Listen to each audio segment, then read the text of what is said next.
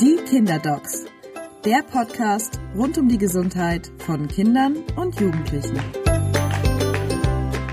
Herzlich willkommen. Mein Name ist Lars Heider und ich darf heute zum ersten Mal diesen Podcast moderieren. Freue mich sehr darüber. Und unsere Kinderdocs, unsere Kinderärztinnen Claudia Haupt und Charlotte Schulz sind natürlich da. Das sind die beiden wichtigsten Personen. Und heute wollen wir sprechen über chronische Bauchschmerzen. Und da frage ich mich gleich, was heißt eigentlich chronisch? Ab wann sind Schmerzen chronisch? Ja, also wir haben in der Praxis ja diese Frage, ähm, was ist die Ursache der Bauchschmerzen meines Kindes sehr häufig. Wir müssen einmal unterscheiden, es gibt die Kinder, die akut Bauchschmerzen haben, die ähm, seit ein, zwei Tagen ganz schlimme Bauchschmerzen haben, vielleicht im Zusammenhang mit Erbrechen und Durchfall im Rahmen eines Magen-Darm-Infektes. Das ist die eine Gruppe. Die andere Gruppe, die sehr viel häufiger uns ja beschäftigt, sind ähm, Kinder, die einfach seit langer Zeit, seit länger als sechs Wochen Bauchschmerzen haben. Das Seit, ist die längere Gruppe. Das ist die längere Gruppe, die ähm, uns Also die, größere, also die größere Gruppe. ja, Genau, okay. genau. Interessant. Und es ist wirklich die Frage, ähm, so, die, also die Eltern kommen und sagen, mein Kind hat so oft Bauchschmerzen. Und es ist natürlich so ein, eine gefühlte Wahrnehmung für oft. Und ähm, dann muss man sich dann in Ruhe so ein bisschen rantasten ähm, und erstmal so ein bisschen raushören, im, äh, wie akut ist die ganze Geschichte. Und um deine Frage nochmal ganz deutlich zu beantworten, bei Erwachsenen gelten chronische Bauchschmerzen ab einer Dauer von drei Monaten. Okay. Bei Kindern ab sechs Wochen, wie Charlotte eben gesagt hat. Warum, warum ist das so kürzer bei Kindern? Weil Kinder einfach ganz andere Krankheitsverläufe haben aufgrund ihrer Alters, ähm, also der Altersstruktur. Ja. Und wir haben jetzt äh, eine Sache, die wir sehr gerne anbringen möchten, bevor wir uns mit den chronischen Bauchschmerzen beschäftigen. Und das sind die sogenannten Red Flags. Das sind die Warnzeichen. Wenn äh, bei, bei den akuten Bauchschmerzen ist das am ehesten deutlich reduzierter Allgemeinzustand, extrem starker Schmerzpegel, das Kind sich sozusagen nur noch windet auf dem Bett oder schreit, ähm, wenn es dabei zu blutigen Durchfällen gekommen ist, wenn die Kinder unstillbar erbrechen, ähm, wenn sie sich im Prinzip, äh, wenn sie gar keine Flüssigkeit mehr aufnehmen können und so. Wenn sie also schwer krank wirken, dann ist das ein Grund an die seltenen, schwereren akuten, also die Nicht-Magen-Darm-Erkrankungen, die Charlotte eben erwähnt hatte, zu denken. Und dann sollte man mit dem Kind auch tatsächlich ärztliche Untersuchung zeitnah Aber- aufsuchen. Und das Gute ist ja, das sind ja alles Symptome, glaube ich, wo man auf jeden Fall zum Arzt gehen würde. Ne? Also da würde Die keiner auf die Idee kommen. Eltern ja. Oder gibt es Leute, die dann nicht zum Arzt kommen, wenn das Kind sich krümmt und erbricht und blutigen Stuhlgang hat? Es gibt nichts, was es nicht gibt. Okay. Äh, das kann man gleich mal als äh, Grundannahme hier einstreuen. Es gibt wirklich nichts, was es nicht gibt bei den Eltern. Es gibt die hartgesottensten und es gibt die sehr, sehr besorgten.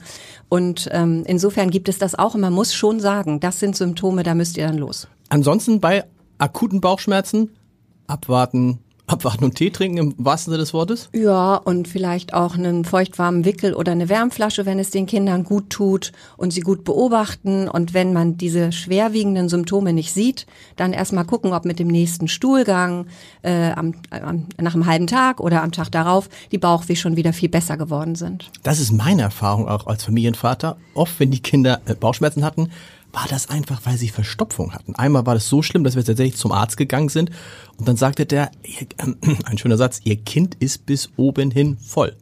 Und daher kam, und er sagte, man kann sich gar nicht vorstellen, dass das so eine Schmerzen auslösen kann, aber es kann offensichtlich. Genau, es ist eine typische Ursache für ganz akute, heftige Bauchschmerzen, ist aber auch eine ganz klassische Ursache ähm, für chronische Beschwerden, wenn das eben nicht so bis oben hin voll ist, sondern immer wieder aber einfach sich verzögert und immer wieder sich so aufschiebt. Genau. Und ich wollte vielleicht noch sagen, dass es bei den chronischen Bauchschmerzen auch Red Flags gibt. Das wäre zum Beispiel ein deutlicher Gewichtsverlust. Das wäre eine deutliche Einschränkung der Teilhabe, dass die Kinder ihre Aktivitäten nennenswert einschränken müssen, dass sie häufiger nicht in die Kita, in die Schule, zum Sport können, wenn sie äh, beispielsweise, was haben wir noch gesagt, der Wachstumsknick, ne? Oder wenn sie nicht in die Pubertät kommen. Was ist Also der Wachstumsknick? Was heißt das? Sie dass sie eben nicht mehr so wachsen, wie sie es vorher getan haben. Okay. Dann, also wenn sie nicht mehr gedeihen im Prinzip oder wenn die Pubertät nicht kommt, wann sie kommen sollte. Es gibt so ein paar Sachen, wo man auch bei den chronischen Bauchschmerzen dann doch hellhörig werden muss. Aber ansonsten höre ich daraus, sind chronische Bauchschmerzen etwas, was grundsätzlich in den meisten Fällen nicht schlimm ist? Das also schlimm man- natürlich ja. von, von, der- von, der, von, der, von, dem, von den also Beschwerden nicht schon. lebensbedrohlich, Nicht ich mal lebensbedrohlich, so. genau. Genau, sie können schon auch selten, da kommen wir auch im Verlauf, ähm, Mhm. kommen wir auf das Thema, ähm, mal etwas Ernsthaftes im Hintergrund haben, aber grundsätzlich sind sie erstmal so, dass man, wenn diese sogenannten Red Flags nicht da sind, immer Zeit hat, zu beobachten, Diagnostik zu machen. Und es ist tatsächlich so, dass neun von zehn Fällen der chronischen Bauchschmerzen funktionelle, also nicht organische Ursachen hat. Ja, Vielleicht müssen wir das einmal erklären, Unbedingt. was funktionelle Bauchschmerzen sind. Das ist letztlich eine Ausschlussdiagnose, wenn wir also Diagnostik gemacht haben und keine organische Ursache finden. Ähm, ist es etwas, das ist ein Phänomen, was aber einen ganz reellen sozusagen ähm, eine Schmerzwahrnehmung bei den Kindern hat und einen Stellenwert hat, die einfach sehr, sehr sensibel sind für die Vorgänge, die in ihrem Bauch so äh, passieren. Also die eben Verdauung als sehr unangenehm empfinden, die auch tatsächlich so eine ähm, verstärkte sozusagen Peristaltik, das ist die, die Beweglichkeit im Darm, womit der Speisebrei weiter transportiert wird, als irre unangenehm finden. Und was Sie gerade sagten, ähm, das kennen viele Eltern, ähm, dass Kinder ganz oft sagen, äh, ich habe dolle Bauchschmerzen, gehen aufs Klo und dann äh, sozusagen haben einmal ihre Verdauung, hinterher ist wieder gut. Also die können das ähm, tatsächlich einfach viel, viel stärker wahrnehmen. Und ich hätte, ich hätte jetzt gedacht, ich hätte gesagt, das Hauptthema ist tatsächlich eine Unverträglichkeit. Das dann irgendwie, nee, schüttelst den Kopf. Ja, ich das ist lustig, den weil man Kopf, denkt weil immer das- so, das Kind ist bestimmt Gluten oder sonst irgendwas. Also nee. was du jetzt sagst, ist genau das, was die Eltern sehr häufig denken. Ja. Das muss doch an der Unverträglichkeit liegen und das ist sehr, sehr selten. Ähm, dürfen wir, vielleicht machen wir das einfach so, dass Charlotte und ich noch mal so ein paar weitere Ja, Facts genau. äh, dazu. Ähm, ich glaube, wir wollten einmal noch sagen, was die was die häufigen Ursachen für äh, die chronischen Mhm. Bauchschmerzen sind. Also angesprochen hatten wir gerade eben schon Verstopfung. Ähm, eben nicht die ganz akute, schmerzhafte ähm, Verstopfung, sondern die, die sich über Wochen und Monate so aufbaut und dahin zieht und immer wieder zu diesen Bauchschmerzen führt. Ähm, das ist etwas wirklich sehr häufiges, gerade in diesem Alter, wenn die Kinder ähm, äh, die Windel ablegen und sich dieser Vorgänge bewusst werden und auch manchmal vielleicht eine schmerzhafte Erfahrung gehabt haben und dann wirklich alles zurückhalten. Das kann schon ziemlich mühsam sein. Das ist für die, würde ich sagen, zwei- bis vierjährigen so die häufigste Ursache einfach dieser chronischen Bauchschmerzen. Für Oh. Eltern kurze Frage, was ist, wie oft Stuhlgang am, ist jeden Tag Stuhlgang? Normal? Mhm. Das wollten wir, also das würde Okay. ich, würde ich gerne an der Stelle einflechten. Also im Grund, grundsätzlich ist es so, dass man sagt, weniger als vier Stuhlgänge in der Woche gilt als auffällig. ah, das ist interessant. Ähm, bei kleinen Kindern sind aber drei bis vier weiche Stuhlgänge am Tag auch normal. Es gibt also wie immer eine sehr große Variabilität des Normalen. Und ähm, was Charlotte eben auch angedeutet hat, das Gemeine bei der chronischen Verstopfung im Kindesalter ist, dass die sich, wir nennen das immer anschleicht. Also die Kinder haben dann nicht mehr so häufig Stuhl. Die meisten Kinder haben ja fast jeden Tag Stuhl. Ähm, es ist dann mal, sind es harte Ködelchen, das war unangenehm, die rauszudrücken. Dann kommt aber plötzlich am übernächsten Tag was Weiches, das nennen wir falscher Freund, weil er suggeriert den Eltern, dass gar keine Verstopfung vorliegt. Das ist aber der weiche Stuhl, der sich am eingelagerten festen Stuhl vorbeischummeln konnte. Die Kinder sind da stärker gebläht, sie haben vielleicht ein bisschen weniger Appetit, sie haben immer zwischendurch diese Bauchschmerzattacken, sie wollen eigentlich gar nicht mehr auf Toilette gehen. Und trotzdem kann es lange dauern, bis man auf den Trichter kommt, Moment, da stimmt ja was nicht. Und dann kommt es zu solchen Situationen auch, wie du sie vorhin beschrieben hast, dass man nämlich ohne zu wissen, dass das Kind verstopft ist, mit einer ganz schlimmen Schmerzsymptomatik in der Kinderklinik landet. Red, man denkt Red Flag? Genau. Und die werden dir auch bestätigen, der häufigste Grund in der Notaufnahme, in der kinderchirurgischen Notaufnahme, akuter Bauch, der akute Bauch ist nicht der Blinddarm, der häufigste, Ja. sondern die Verstopfung. Okay, also erster Punkt, Verstopfung. Ja. Nächster. ähm, haben wir gerade eben angesprochen. In der Reihenfolge, sagen wir, dann kommen diese funktionellen Bauchschmerzen, ähm, die von Kindern sehr, sehr unangenehm wahrgenommen werden können. Ähm, dann haben wir die psychosomatischen Beschwerden. Also es schlägt ihnen tatsächlich im wahrsten Sinne des Wortes etwas auf den Magen. Ähm, auch da sind Kinder, geben oft den Bauch an, der geht vor, quasi, der, der auf ähm, sie lokalisieren ihr Unwohlsein in den Bauch und sagen, ich habe Bauchschmerzen, sagen aber eigentlich, ich fühle mich nicht wohl, mir geht's nicht gut, ich bin vielleicht gestresst, ich bin traurig. So. Und das ist das, wenn man abends das Kind sagt, ach Papa, ich habe so Bauchschmerzen.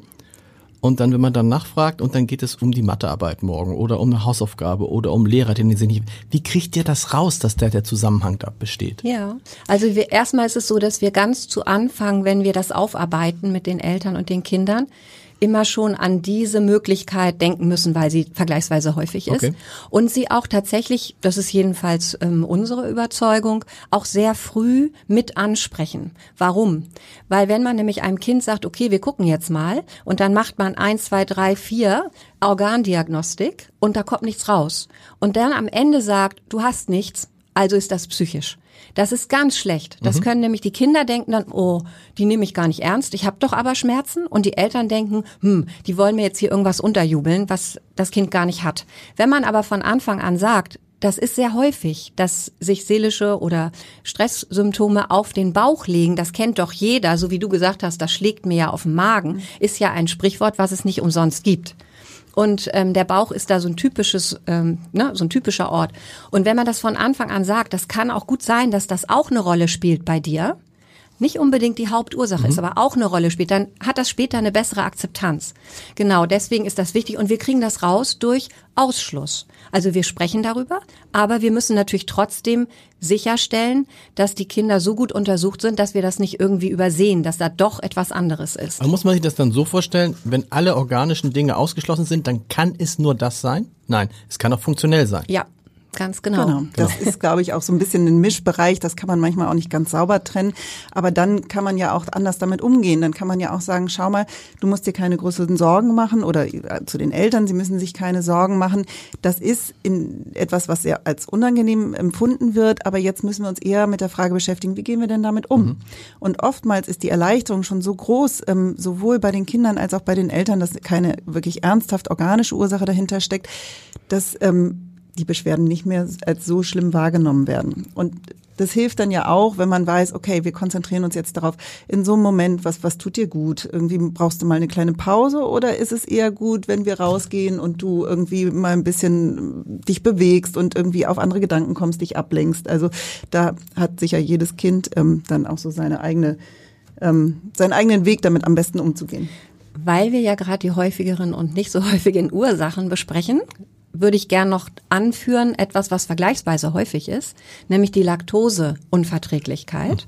Eine ähm, Unfähigkeit, dieses Kohlenhydrat, diesen Doppelzucker zu spalten im Darm, weil man zu wenig von dem Stoff, von dem Enzym hat, der ähm, den Milchzucker in zwei andere Zucker spalten kann. Dann gelangt der Milchzucker unverdaut in den Dickdarm. Da sind Milliarden von äh, Bakterien, die freuen sich wahnsinnig darüber. Mhm. Und dann wird das dort vergoren. Und dadurch kriegt man dann diese typischen Symptome, Bauchweh, Blähungen, manchmal auch Durchfall. Und die Laktoseunverträglichkeit, da haben viele Leute die Vorstellung, dass das eine Krankheit ist. Und da können wir hier gleich mal mit aufräumen. Die Laktoseunverträglichkeit ist nämlich überhaupt keine Krankheit, sondern die Menschen, die das haben, sind eigentlich der genetische Urtyp Ah. Irgendwann, früher waren mal alle Menschen laktoseintolerant, wie sie es in asiatischen Ländern, wo die Kuh nicht domestiziert wurde als Haustier, wo man also die Kuhmilch gar nicht in die Ernährung genommen hat, auch geblieben sind. Und bei uns in den, in diesen äh, Kulturen, in denen man viel Kuhmilch konsumiert, haben sozusagen die Laktosetoleranten einen Vorteil gehabt und haben sich äh, vermehrt. Mhm. Und äh, wir haben jetzt ungefähr so roundabout 15 Prozent Laktoseintolerante in der, in der nordeuropäischen Bevölkerung. Das ist immerhin jeder Sechste. Aber die sind nicht krank. Die kriegen halt Bauchgrummeln und Blähungen und eventuell auch Durchfall, äh, wenn sie zu viel Milchzucker äh, konsumieren, also mehr als sie spalten können.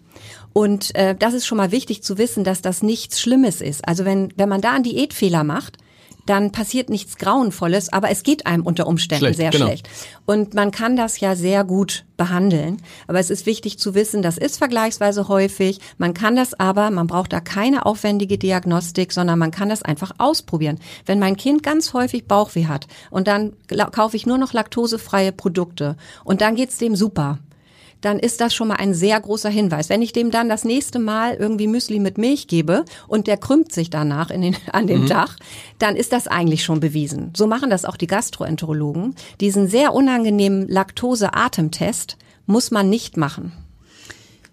Der kann im Zweifelsfall mal helfen, wenn es nicht so ganz eindeutig ist. Ich möchte da ganz kurz nur reingrätschen mhm. und sagen, ganz oft wird gefragt, können Sie nicht mal Blut abnehmen, damit wir das mit der Laktoseunverträglichkeit mhm. testen können.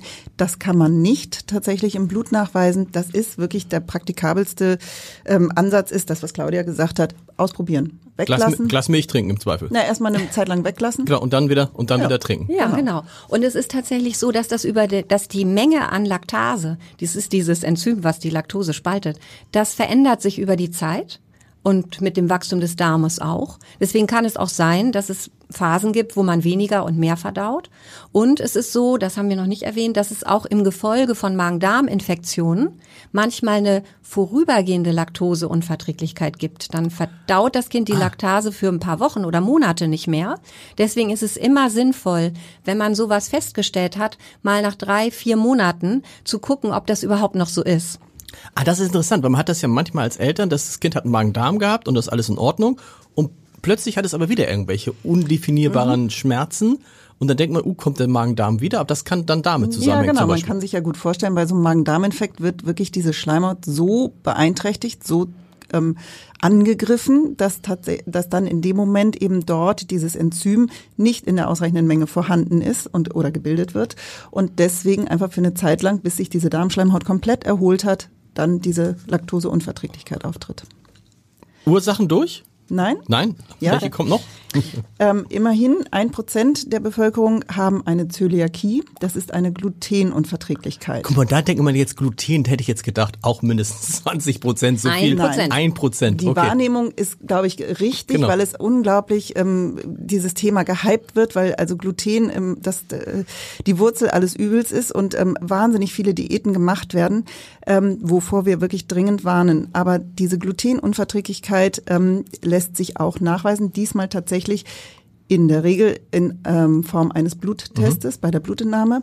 Ähm, und es ist so wichtig, dass wir daran auch immer denken bei diesen chronischen Bauchschmerzen, ähm, weil es eben ein Prozent ist nicht wenig. Das ist jetzt nicht so viel, wie, Sie, äh, wie du gedacht hast, aber es ist immer noch, ähm, betrifft ja immer noch ähm, viele Kinder und auch Erwachsene.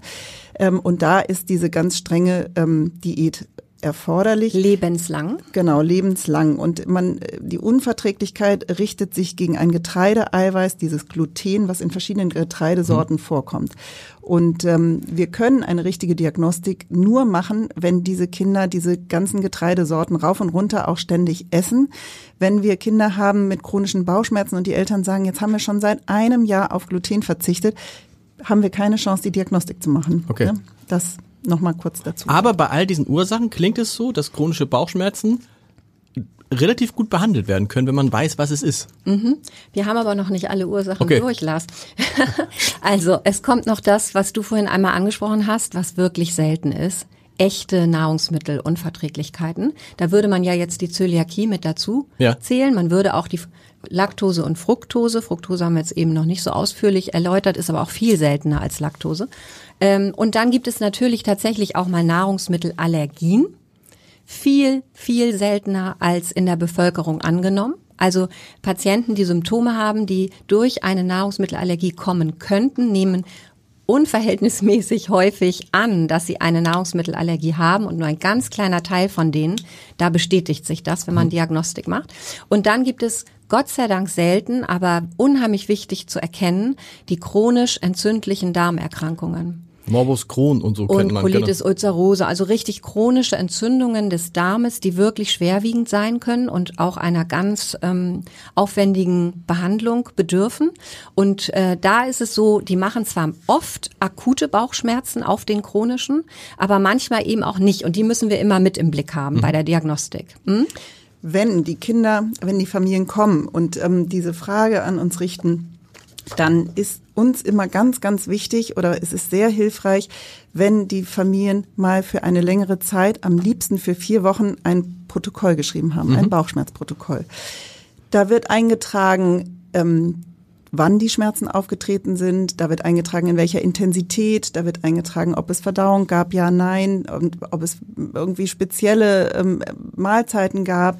Ähm, Schön ist, wenn die das eine Woche unter normaler Ernährung machen, eine Woche laktosefrei, wieder eine Woche unter normaler Ernährung und eine Woche fruktosefrei. Das gibt entsprechende Anleitungen dafür. Wenn das ähm, für die Eltern zu kompliziert und schwierig ist, dann freuen wir uns, wenn sie wenigstens mal über zwei, drei Wochen wirklich dieses Bauchschmerzprotokoll bei normaler Ernährung geführt haben weil ganz oft öffnen sich die Augen und man sieht, aha, okay, also wir haben hier doch den Zusammenhang mit Verdauung oder eben Nicht-Verdauung, mit der Verstopfung. ähm, Oder mit unschönen Erlebnissen in der Kita Genau. oder Schule. Ja, Die werden also- auch protokolliert. oder eben doch irgendwie mit, mit dem Müsli morgens, mit den großen Milchmengen. Also da kommt einfach oft schon ähm, äh, ein guter Hinweis, was die Ursache angeht, ähm, dabei heraus. Und interessanterweise ist es so, dass es bei den Kindern und bei den Jugendlichen dieses Führen des Bauchschmerzprotokolls, das geht übrigens auch bei den Kopfschmerzen, wenn die das mal dokumentieren über eine längere Zeit, zu einer deutlichen Verringerung der Schmerzen, der wahrgenommenen Schmerzen kommt. Das ist schwer zu erklären. Ich wollte gerade sagen, normalerweise Mhm. sagt man immer, sagt man doch, also es gibt sowas wie ein Schmerzgedächtnis und wenn man Rückenschmerzen hat, sagt, sagt mir mein Orthopäde immer, boah, denk bloß nicht dran, wenn, wenn du denkst, dann aktivierst du es wieder. Hier Ja. passiert das Gegenteil. Wir wollen natürlich nicht, dass die Eltern ihr Kind zehnmal am Tag fragen, und hast du jetzt Bauchschmerzen und ist es jetzt schlimm, Mhm. sondern ohne das Kind zu fragen, einfach nebenbei mal protokollieren und einfach was von den Kindern geäußert wird, von den Jugendlichen. Das, ist ja auch wichtig. so toll für die Kinder. Die haben, das sind ja Protokollbögen, die Mhm. man nicht selber erstellen muss, sondern die sind auch bebildert. Und das ist für die Kinder total interessant. Und vor allen Dingen haben sie natürlich das Gefühl, dass man sie ernst nimmt mit ihrem Problem und dass sie sowas wie Kontrolle übernehmen, indem sie jetzt eben anfangen, das zu dokumentieren und immer hübsch aufschreiben. Das ist schon auch ein therapeutischer Effekt. Darf man nicht äh, unterschätzen, sollte man deswegen eigentlich immer auch machen. Genau, das ist eigentlich das wichtigste Instrument ähm, äh, für unsere für äh, unsere Diagnostik. Natürlich, wenn die Kinder dann mit ihren Eltern in die Praxis kommen, werden sie gründlich untersucht. Wir gucken, wie groß sind sie, wie schwer sind sie, sind sie in ihrer Größe oder in ihrer Entwicklung ähm, altersentsprechend. Ähm, genau. Wir untersuchen gründlich den Bauch. Ähm, da gibt es ja auch eine strukturierte, äh, also was ein strukturiertes Abtasten, sage ich mal so, und Abhorchen. und das reicht auch, da muss man nicht irgendwie jetzt MRT. ja, Nein, ab- MRT macht gar keinen Sinn. Okay. Ich, tatsächlich, in praktisch allen Fällen ist das MRT nicht notwendig. Aber ich wollte nur sagen, es ist an dieser Stelle auch eine wichtige Info, die die Eltern in der Regel nicht wissen, dass Kinder unter acht Jahren weder den Schmerzcharakter nennen können. Also ein Erwachsenen kann ich ja fragen, ist das ein dumpfer Schmerz? Sticht das? Wie fühlt sich das an? Das kann man bei den jungen Kindern vergessen, braucht man nicht fragen. Und sie können den nicht verorten. Das heißt, ein Kind unter acht Jahren wird in 99 von 100 Fällen auf die Nabelregion zeigen. Das kann, können sie nicht. Sie können einem nicht zeigen, wo der Schmerz ist. Deswegen müssen wir das durchs Tasten rauskriegen. Und wir, wenn, während wir tasten, gucken wir gar nicht auf den Bauch, sondern wir gucken auf das Gesicht des Kindes. Und dann kriegt man oft Informationen, wo es denn wohl zwickt und wo nicht. Und dann zu deiner Frage, Bildgebung. Wir machen schon auch öfter mal ein Ultraschall vom Bauch, also kein MRT, aber ein Ultraschall. Und dabei kommt meistens eher, ist das, also ist richtig sinnvoll bei der Verstopfung, weil es da bestimmte Anzeichen gibt, die man super erkennen kann. Aber es ist auch eigentlich meistens um ähm, sozusagen die dieses bei den Eltern die beruhigende, das ist ein beruhigender Effekt, wenn man äh, Ultraschall gemacht hat und kann ihnen zeigen, guck mal deine Leber, deine Milz, deine Nieren, deine Bauchspeicheldrüse, das sieht alles super aus. Das macht was mit den Kindern und den Eltern. Wir haben praktisch nie auffällige Befunde dabei. Okay. Wenn man eben zugrunde legt, dass die häufigen Ursachen neben der Verstopfung diese funktionellen Bauchschmerzen auch sind. Genau. Genau. Wunderbar. Haben wir noch was Warte. vergessen? Ja. Ja, Ich bin ja, ich muss nur noch, ich bin ja derjenige, der auf die Zeit achten muss. Ja, so ein bisschen. genau. Aber bitte Aber ein bitte, Wort ein, noch. ein Wort noch. Genau. Ja, was, was können wir denn tun? Genau. Wollen Ja. wir noch sagen, dass wir auch den Urin angucken, dass wir Stuhl einschicken und dass wir am Ende auch häufig Bluttests machen? Klar. Gut, dann haben wir das noch kurz kurz abgaloppiert. Genau. Was können wir tun? Richtet sich natürlich nach der Ursache der Beschwerden, ganz klar. Ähm, für die häufigen funktionellen Bauchschmerzen gibt es so ein paar Tipps zum Umgang damit. Ähm, oft, was ich gerade schon gesagt hatte, ist Aktivität besser als Schonung. Ja, Kinder auf andere Gedanken bringen, rausgehen, bewegt euch. Ähm, so, dann, dann vergessen die auch für einen Moment. Das fand ich interessant. Das geht mir auch tatsächlich so, wenn man mal Bauchschmerzen hat und sich bewegt, Mhm. sind sie relativ schnell weg. Ja, Und das ist auch das Prinzip, das dein Orthopäde dir mit auf Ja. den Weg gegeben hat. Ne? Bei chronischen Schmerzen ist es immer gut, in die Aktivität zu kommen Mhm. und das wegzuschieben und sich nicht so sehr darin zu ergehen. Genau. Gesundes Essen ist sicher sinnvoll. Bitte keine unnötigen Diäten, ohne dass das vorher abgesprochen ist, ist uns ganz, ganz wichtig. Kinder werden wirklich wochenlang ohne Zucker, ohne Weizen, ohne, ich weiß nicht was, also es werden wirklich konsequente Diäten durchgeführt, die für alle wahnsinnig anstrengend sind, aber eigentlich überhaupt nicht hilfreich sind. Und die Lebensqualität total einschränken. Mhm. Genau, und vielleicht noch als allerletztes, ähm, diese, es gibt vom äh, Deutschen Kinderschmerzzentrum ein Video, das man sich kostenfrei runterladen kann. Das heißt, deinen Schmerz verstehen und was zu tun ist in zehn Minuten. Und das ist so toll gemacht. Es ist bebildert. Und das äh, gibt Kindern richtig was an die Hand, Kindern und Jugendlichen, wie man mit so einem chronischen Schmerz umgehen kann. Und da geht es nicht nur um Bauchschmerzen, sondern geht es um Schmerzen um, allgemein. Genau, das würde jetzt genauso gut für Gelenk- und für Kopfschmerzen gelten. Wow. Vielen Dank, das war wie immer toll komprimiert unglaublich viel gelernt und wir hören uns in der nächsten Woche wieder. Bis ja, dahin. bis dann. Wir bis freuen dann. uns drauf. Weitere Podcasts finden Sie unter abendblatt.de slash podcast.